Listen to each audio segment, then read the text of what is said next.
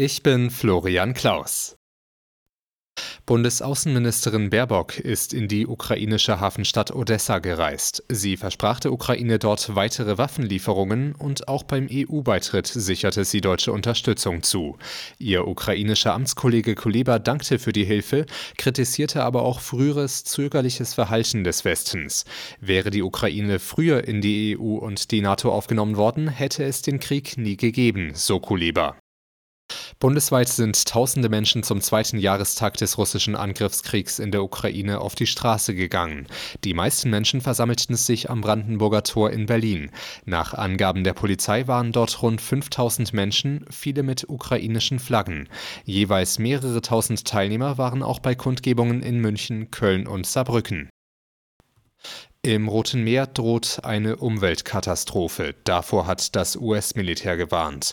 Nach dem Raketenangriff der jemenitischen Houthi-Miliz auf einen Frachter habe sich demnach ein fast 30 Kilometer langer Ölteppich gebildet. Das Schiff drohe langsam voll Wasser zu laufen. Es habe etwa 41.000 Tonnen Düngemittel geladen, die ins Rote Meer gelangen könnten.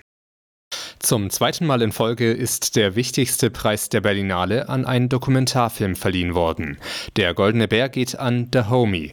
Thema des Films ist die Rückgabe von Kunstschätzen, die 1892 aus dem westafrikanischen Benin geraubt wurden. Der deutsche Regisseur Matthias Glasner erhielt einen silbernen Bären für das Drehbuch seines Dramas Sterben, die einzige Auszeichnung im Wettbewerb, die nach Deutschland ging. Am 23. Spieltag der ersten Fußball-Bundesliga hat der FC Bayern das Topspiel gegen Leipzig mit 2 zu 1 gewonnen.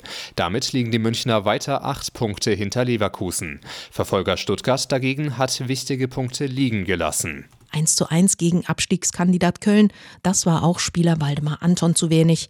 Der 27-Jährige bei Sky. Wenn du am Ende international spielen willst, äh, musst du solche Spiele auch auf deine Seite ziehen. Hoch her ging es in Bremen. Dort kam schlusslich Darmstadt zu einem hart umkämpften 1 zu 1 nach einem Eigentor und zwei durch Videobeweis aberkannten Treffern. Gladbach konnte mit einem 5 zu 2 gegen Bochum den ersten Rückrundensieg feiern.